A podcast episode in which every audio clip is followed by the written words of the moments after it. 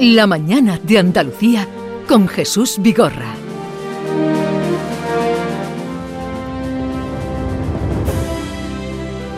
Se ha buscado la Atlántida en múltiples localizaciones y hasta bajo las aguas del Océano Atlántico, pero nadie ha dado con aquel imperio del que ya hablaban los egipcios. Hay historiadores que opinan que la Atlántida nunca existió, que fue un mito, una leyenda, pero dos arqueólogos sevillanos están a punto de anunciar su convicción de que la Atlántida se encuentra bajo la actual ciudad de Sevilla. En su libro Atlántida, la historia del imperio calcolítico, que se va a presentar y se va a poner a la venta el próximo 6 de octubre, se presenta en Coria del Río, exponen su teoría basada en evidencias arqueológicas y en una nueva interpretación de los textos de Platón. Sostienen Michael Martínez y David Mendoza que cuando Platón escribió que la Atlántida se encontraba a 50 estadios, es decir, a 9 kilómetros al norte del estrecho, no se refería al estrecho de Gibraltar, sino al que había entre Coria del Río y dos hermanas, ya que el mar hace 5.000 años llegaba hasta Coria del Río. Y según Michael Martínez, buenos días Michael. Muy buenos días Jesús. Y David Mendoza, hola David. ¿Qué tal? Buenos días.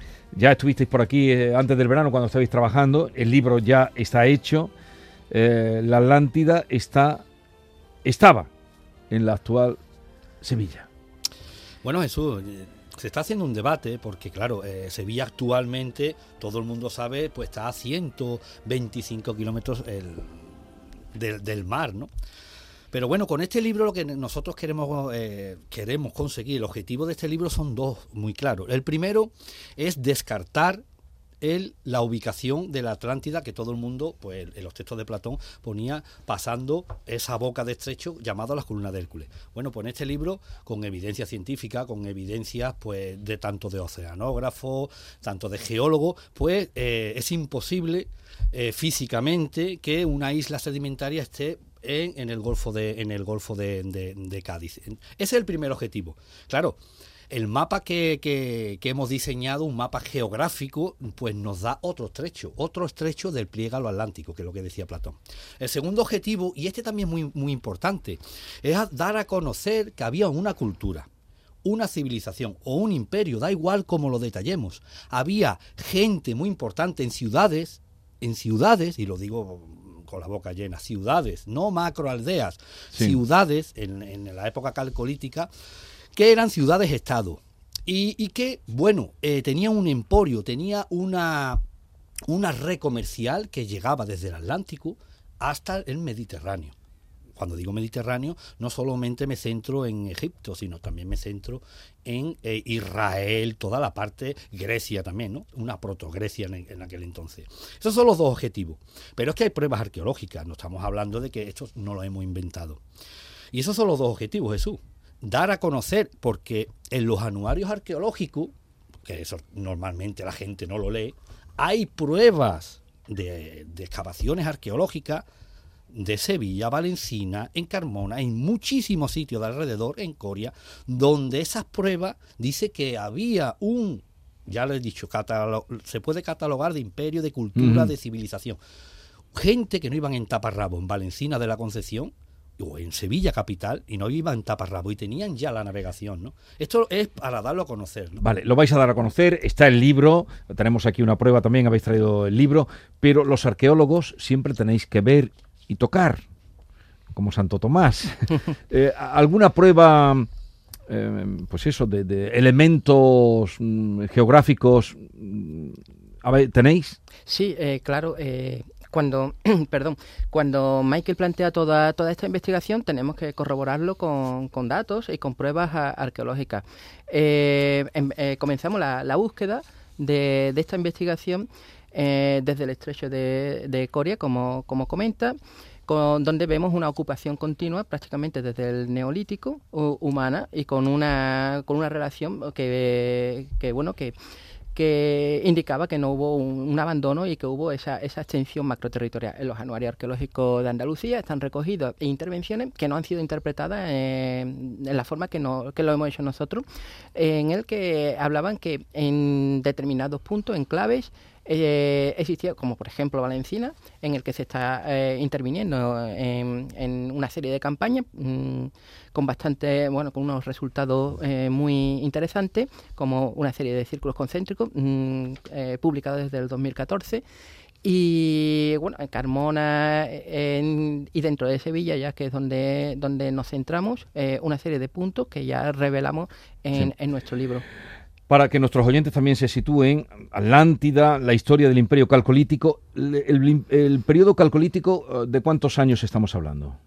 Bueno, pues estamos hablando en el superinsular, podemos la cronología podemos ser desde 3700, 3500 hasta el 2200 el 2200 es la fecha clave. 3000, Desde el 3700 3500 antes de Cristo hasta el 2200 antes de Cristo. Luego entonces esto existiría antes que Cádiz, que Gades.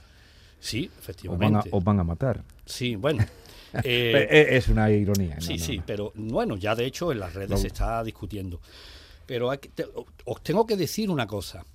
Eh, parece ser que, y esto que no se ofenda a nadie, que esto es a nivel académico, nos falta el valor académico. Nos falta el valor académico. Estamos eh, subyogados al, al, al, oriente. Por ejemplo, ¿quién no se acuerda de Marcelino Sam de, de Satuola, que era el que descubrió la pintura, bueno, el que dijo que la pintura de Altamira era representaciones artísticas de ese hombre de entaparrabo, ese hombre prehistórico? Bueno, pues la ciencia lo tachó de, de tantos modos que cogió una depresión y ese hombre, bueno, pues fue, fue apartado del ámbito académico. Ese hombre murió y ese hombre después, los hijos, la ciencia reconoció que efectivamente esos bisontes de Altamira eran hechos por los hombres prehistóricos, pero no es el único caso. Josep Givert, Sí, sí. El, el, el, del hombre de Orce. Qué maltratado. Efectivamente. Pues eso es lo que pasa actualmente hoy con con la academia, y me estoy refiriendo a España. Estamos subyugados, estamos siempre en un segundo nivel y siempre pendiente de. Quiere decir que, no, no están reconociendo vuestro trabajo. No, nosotros no. No, no, no, no vosotros, digo la academia, estás diciendo tú. Efectivamente, la academia lo que se está extrayendo, tanto en millares, tanto en marroquí bajos, tanto incluso en el propio Cádiz, tanto en Valencina de la Concepción y Yacim, y restos arqueológicos del Calcolítico en Sevilla, Sevilla Centro. Sevilla Centro, todo hemos estudiado, nosotros en la carrera hemos estudiado que Sevilla fue fue em, eh, fundada por los fenicios en el siglo VIII. Ojo, es que ya había en Sevilla viviendo mm. gente dos mil y pico de años antes. Hay restos de cabañas y restos de poblaciones humanas. Valencina de la Concepción se sale de lo normal. Es más grande que Ur, más grande que Jericó, las primeras ciudades. Pero ¿por qué tenemos miedo a decir que son ciudades? Michael, sabéis de sobra que esto va a generar el titular que ustedes traéis hoy en vuestro libro, La Atlántida está bajo la actual Sevilla, eso va a generar una gran controversia, polémica, de hecho hay algunos historiadores que defienden que Platón hablaba de un mito y no de una realidad, entonces lo que quiero es que centremos a nuestro oyente y que me expliquéis las dos vías por las que habéis llegado a la conclusión de que la Atlántida no está, por ejemplo, como se dice, otros han dicho en Valencina, sino que Valencina era como un satélite de la Sevilla, que era la capital de la Atlántida. ¿Por qué situáis la Atlántida en Sevilla? ¿Cuál es la evidencia arqueológica que tenéis? La evidencia arqueológica es, una vez que hemos descartado el estrecho de Gibraltar, por, por un montón de, que eso está en el libro, por un montón de pruebas eh, físicas, eh, empezamos a buscar lo que es un estrecho oceánico, un estrecho del, del plígalo atlántico, que en este caso es el océano Atlántico. Y empecé a buscar, ¿no? Y me di cuenta de que, bueno, de que había uno, efectivamente, de que el estrecho de Coria, mencionado en libros de historia, el estrecho de Coria era un estrechamiento que estaba al norte de una bahía, que hoy en día es Doñana, que también llegaba al Océano Atlántico. Y ese estrechamiento era de unos cuatro kilómetros, y luego se abría en una ensenada más pequeña y ahí es donde estarían varias islas entre ellas. Sevilla sería el centro, sería una elevación, unos 35 metros, también estaría el Cerro Macareno, también una isla que hemos localizado por la altura topográficamente, con trabajo topográfico, en, San José de la Rinconada. Incluso la Algaba, la, Algaba podría ser incluso una isla. Eso era coetáneo, por la, coetáneo con Valencina de la Concepción. En Valencina de la Concepción. Valencina era un puerto de mar. Valencina, eso es lo que están buscando, un puerto oceánico, un puerto oceánico. ¿Estamos equivocados? Vale, pues entonces me tienen que rebatir, no a mí, sino a los arqueólogos que Valencina pues no estaba hecho con círculos concéntricos. Me tienen que rebatir de que Valencina en muchos, en muchos trabajos académicos pone que tiene un grado, puede poseer un grado de capitalidad. Jesús, cuando hablamos de una capital, por ejemplo, Madrid, capital de España, Sevilla, capital de Andalucía, París, capital de qué? Madrid, capital de España. Podemos decir un reino, podemos decir un país, lo que queramos si Valencina tiene la, la, titulación de capitalidad de qué? ¿Capital de qué? Los ingleses, como saben mucho, pues para no otorgarnos, eso dice que Valencina o era la Nueva York o Valencina era la capital de la moda. Es que la capital de la moda en el 3000 antes de Cristo es la capital de ese imperio. ¿De qué imperio estoy hablando?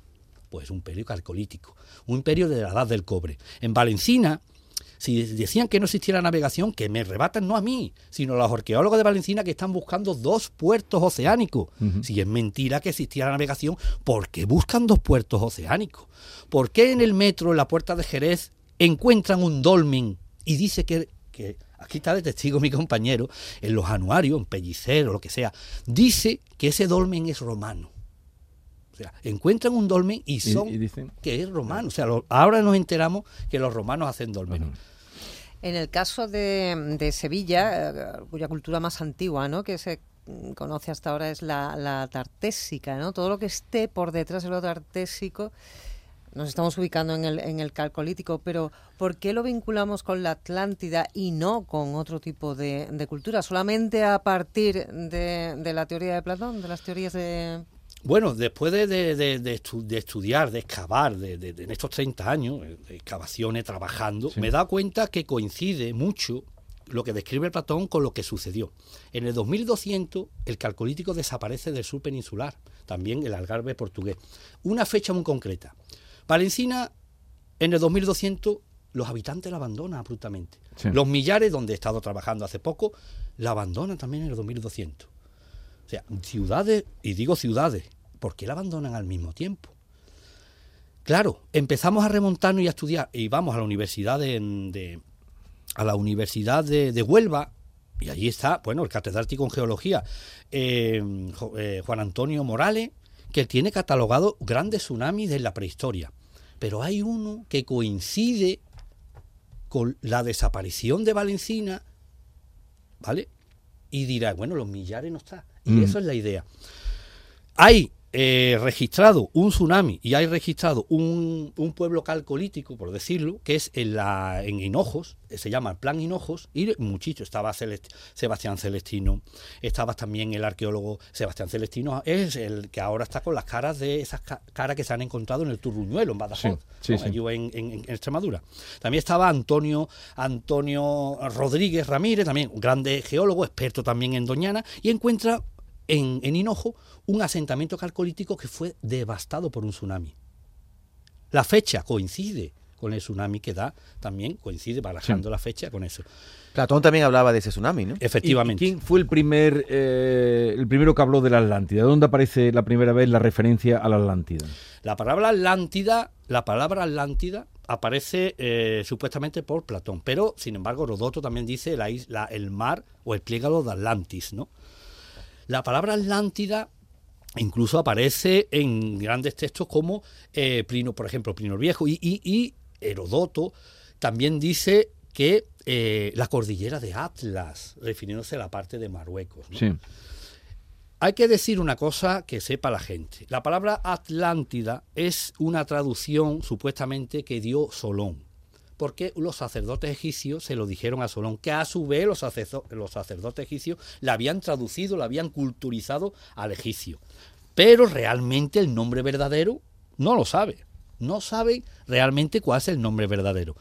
Ese nombre verdadero, la historia llega a, través oral y se escribe una tablilla en Egipto, ellos lo traducen al Egipto, le dan los, nombres de Dios Egipto y Solón el legislador griego que está en Sais, que está allí en, Egipto, se entera de esa historia y se la lleva a, Grecia, pero traduciéndolo, culturizándolo de la cultura helénica. Por eso aparece la palabra Atlas y Atlántida, pero ese no era el nombre original. Michael, es que nos quedamos sin tiempo. Quería preguntarle también a David una pregunta, porque esto que estáis haciendo, eh, al leer el libro, puede dar un vuelco total a la interpretación que hasta ahora se ha dado, bueno, en los, libros de historia nosotros siempre hemos aprendido que fueron los de Oriente, los fenicios, los que nos colonizaron, como ha comentado Michael. Pero si esto es así, si aquí ya había colmillos de elefante, si se cerciora de que había ya navegación en ese reino de la Atlántida, puede significar todo lo contrario, que fue el reino que había aquí el que comerció antes con Oriente. Se puede dar la vuelta a lo que hasta ahora hemos interpretado la historia, ¿no?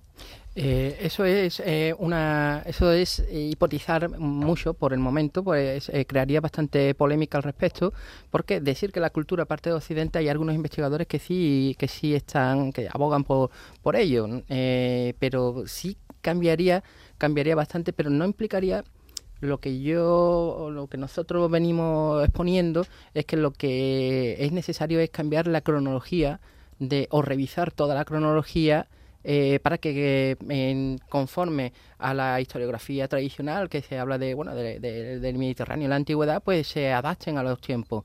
Porque claro nosotros encontramos aquí una serie de enclaves que, mm, si eh, ponemos un poco de imaginación y al hilo de la pregunta que, que tú hacías antes eh, una isla en una ensenada es muy difícil de atacar entonces, militarmente eh, eh, tendrían que utilizar barcos para llegar a ella y más. Nos encontramos en eh, que tiene una protección al este por la cordillera del Arco, al oeste por el Jarafe, al norte Sierra Norte, al sur el Océano Atlántico. Ahí una de las pruebas de, de, tener mm, o de ser la capital de, este, de este gran imperio. las dataciones absolutas, pues entonces, al hilo de la otra pregunta, si nos encontramos con este, este, esta extensión macroterritorial, con mm, el carcolítico, principio del carcolítico hasta, hasta la edad del bronce, eh, y marca un cambio para futuras investigaciones, la, la cultura, el resto de cultura tienen que cambiar la cronología, o sea, tienen que revisarla, que probablemente haya bastante yacimientos en los que se excaven nuevamente y digan, bueno, pues esto no cuadra, ¿no? A lo mejor en Italia, en Sicilia y tal, esto no cuadra, ¿no? Pues esto hay que revisarlo otra vez. Y entonces hacer esa historia nuevamente con esos datos, eh, ponle mil años más antiguos de lo que se cree hasta el momento. Y sería una isla. Sí, una isla y que dentro de los textos de Platón he encontrado muchísimas incongruencias. ¿Y de qué dimensión, más o menos? Calculáis vosotros. Que la isla es lo de menos. Lo que dice es la grandeza. Una grandeza que era superior a Libia y a Asia Menor. Libia en el sentido de África del Norte, la parte que se conocía. Eh, la grandeza, el emporio, mm, un emporio, una capitalidad en el comercio. Y eso es lo que da dinero, Jesús. Y ahora, para que este trabajo vuestro de 30 años, como dices, el trabajo que ahora se presenta en este libro, La Atlántida, la historia del imperio calcolítico, em, tenga rango, digamos, tú hablas de la academia, ¿quién tiene que bendecir esto? Realmente... Realmente es muy difícil. figurado, ¿eh? Claro, realmente es muy difícil. Pero lo, lo que sí es verdad que las pruebas arqueológicas si quitamos la palabra Atlántida, hmm. todas las pruebas arqueológicas que hay ahí son trabajos de, de, académicos y son trabajos de arqueólogos. Estamos hablando de, de catedráticos, estamos hablando de doctores en arqueología, de licenciados, de graduados, gente con máster. O sea que no es un trabajo que yo haya excavado en todos los sitios, porque es imposible, pero son trabajos. Vamos, estamos hablando de un imperio que tenía una capital. Ojo, en Valencina no se ha encontrado todavía no se ha encontrado todavía las tumbas de esos grandes reyes. Lo único que decía Platón es ciudades, estado que, eh, estaba reinado, en este caso Atlas o Poseidón o, Clito, la mujer, era la que tenía el poder, esa capital, y que esa isla estaba, eh, estaba protegida de los vientos del norte. Igual que estaría y Sevilla. Va a dar mucho que hablar esta historia que ahora en forma de libro, este trabajo de muchos años de Michael Martínez Blanco y de José David Mendoza Álvarez, que se presenta el próximo día 6 de octubre en Coria, la historia, la Atlántida, la historia del Imperio Calgolítico. Así es que que tengáis mucha suerte. Muchas gracias. Esto de momento es una, un paso más porque vais a seguir trabajando, ¿no? Efectivamente, sí, sí. Mucha suerte. Muchas gracias. Y el libro está publicado, que no lo hemos dicho, en la editorial Samarcanda, para quien quiera eh, tenerlo y, y saber más de nuestro pasado. Adiós, hasta la próxima.